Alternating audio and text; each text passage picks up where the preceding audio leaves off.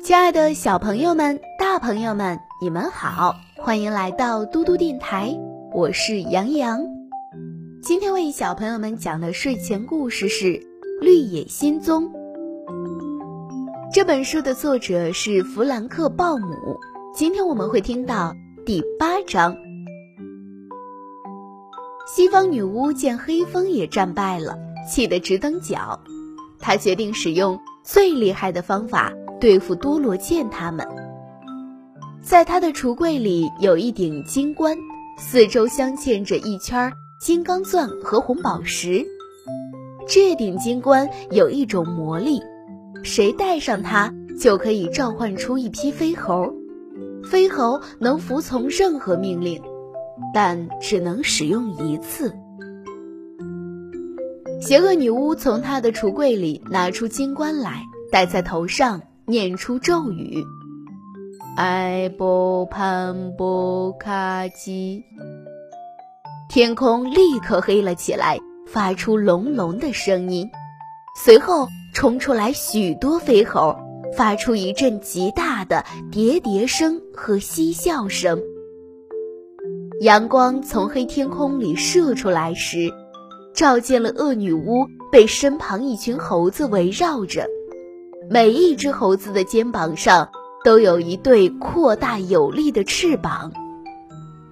领头的飞猴飞进女巫耳畔说：“我的主人，你有什么吩咐？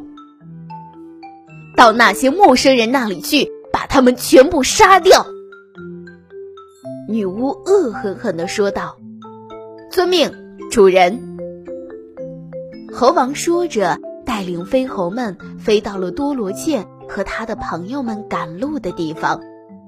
好几只飞猴捉住了铁皮人，从空中带出了国境，直飞到一个尖锐的石头堆得很厚的地方，把可怜的铁皮人扔了下去。铁皮人跌落在了深深的山谷里，全身跌得都快散架了，不能动弹，也不能呻吟。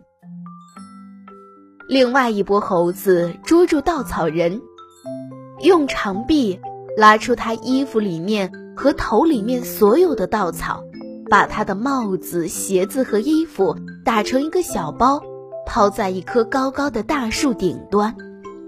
其余的猴子。甩出结实的绳子，在狮子身上、头上、腿上盘绕了好多圈儿，带着它飞到女巫的城堡里，把它关在一个四周围着高站的小天井里，使它没法逃走。小朋友们，今天的故事就讲到这里了。多罗茜和他的小伙伴们能不能战胜邪恶女巫召唤出来的飞猴呢？我们一起等待明天的故事。我是杨洋。如果你喜欢听杨洋姐姐讲故事，可以让爸爸妈妈关注微信公众平台“嘟嘟 radio”。我们明天再见。